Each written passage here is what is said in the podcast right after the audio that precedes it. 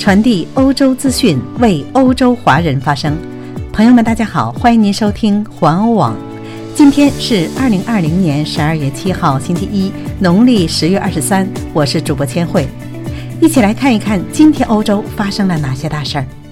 中国经济走出新冠阴影，德国媒体盛赞中国的嫦娥五号登月。外媒指中国疫苗国外有官司。英国脱欧谈判转到布鲁塞尔举行。伊朗称核科学家被人工智能武器射杀。以色列情报高官遭暗杀。以上就是今天的要闻，下面请您收听详细内容。中国经济走出新冠阴影。外电报道。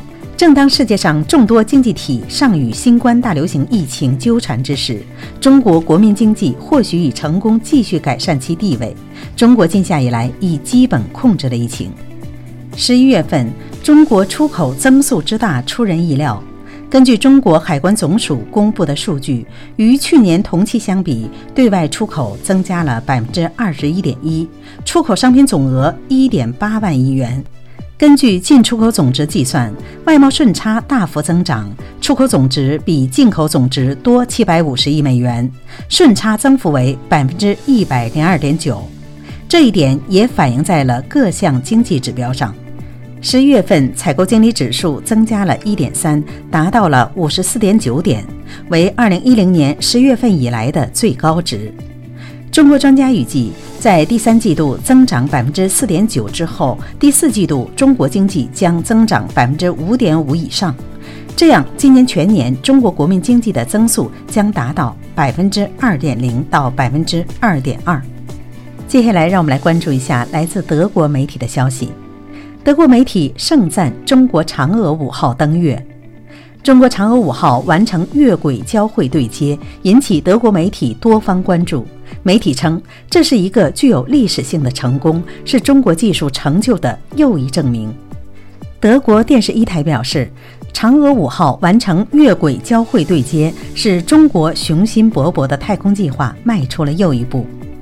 NTV 电视台表示，嫦娥五号在成功登月后，克服了下一个障碍——对接，被认为是飞返地球旅行中最艰难的一步。如果返航成功，那么中国将是继美国和苏联之后第三个完成了在月球上采样的国家。《明镜周刊》也表示，嫦娥五号拍摄到的月球表面的图片也非常清晰独特。《明镜周刊》在另一篇文章中写道。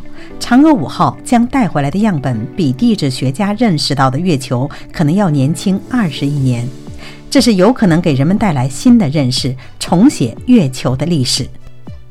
让我们再来关注一条有关中国的消息。外媒指中国疫苗国外有官司。根据美联社十二月七号报道，中国各省政府都在订购试验性的国产新冠病毒疫苗。不过，卫生官员尚未说明疫苗的效果如何，也未说明这些疫苗如何要提供给中国十四亿人口。在中国国内，目前只有中国国药集团在十一月表示，已经为开发的疫苗申请了最终销售许可，其他疫苗都还是只是被批准对高风险患者可以紧急使用。不过，目前中国国药集团在全球十个国家有医疗官司缠身，这些地方包括阿联酋、埃及、约旦、秘鲁、阿根廷，涉及的志愿者多达六万人。北京科兴生物制品则是在巴西、土耳其和印尼有诉讼。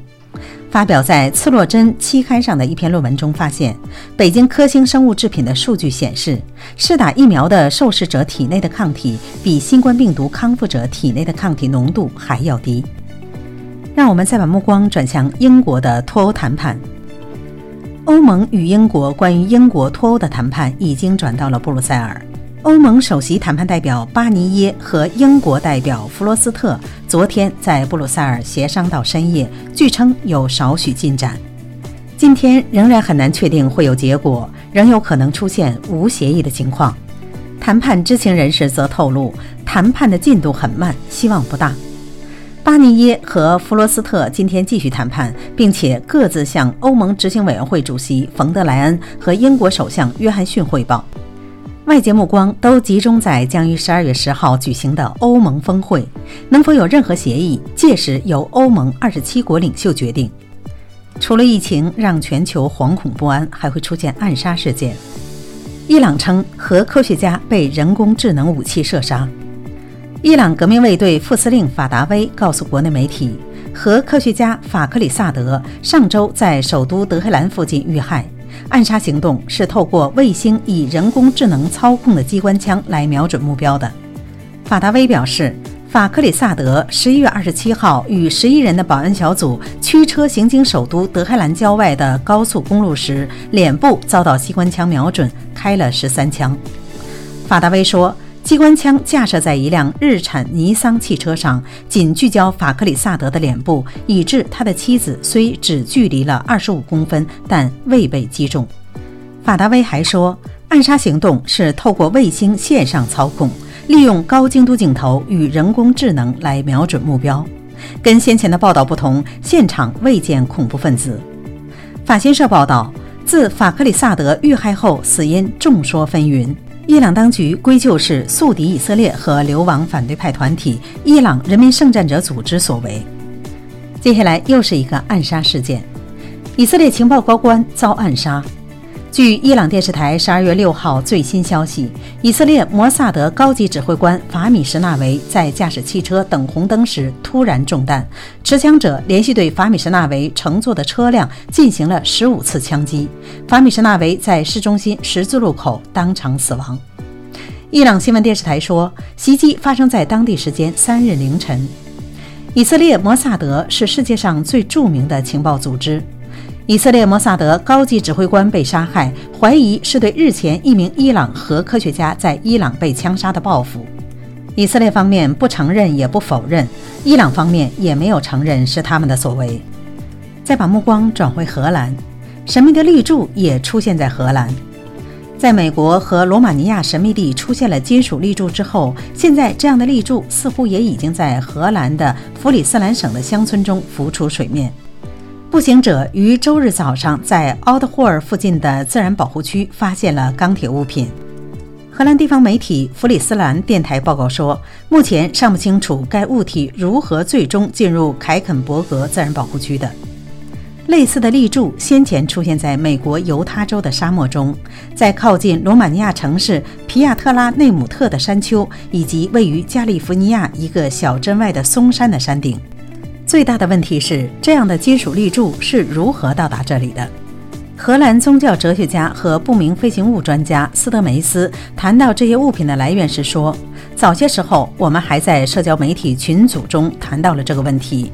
我们认为有人要做广告，或者是一个艺术项目，也或者是一个来自外星球的物体。但是这个可能性似乎已经排除。”最后，再来关注一组德国的消息。德国巨型木质阳具突然消失。德国巴伐利亚州的一个两米长的木质阴茎雕塑不胫而走，当地警方已开启调查。这个阴茎是当地著名的地标，其起源至今是个谜。高两米的木质阴茎在德国与奥地利边界附近的格林滕山上俯瞰阿尔高地区。近几年，在社交媒体上引起了广泛关注，为步行者提供了一个打卡照相的地方，甚至有了“阿尔高守护者”的绰号。直到上周六，这个阴茎雕塑还屹立在原地，但是周日深夜，这个木头做的地标就消失不见了。当地报纸报道称，似乎有人周末把这个木雕砍掉了。如今，这个二百公斤雕塑留下的唯一残骸是一堆墓穴。警方说，鉴于最初的所有者不明，目前尚不清楚是否可以提起诉讼。根据当地传说，该雕塑原本是为了开玩笑送给一个年轻人的生日礼物，但是他的家人不喜欢这份礼物，因此在高山上为其找到了一个新家。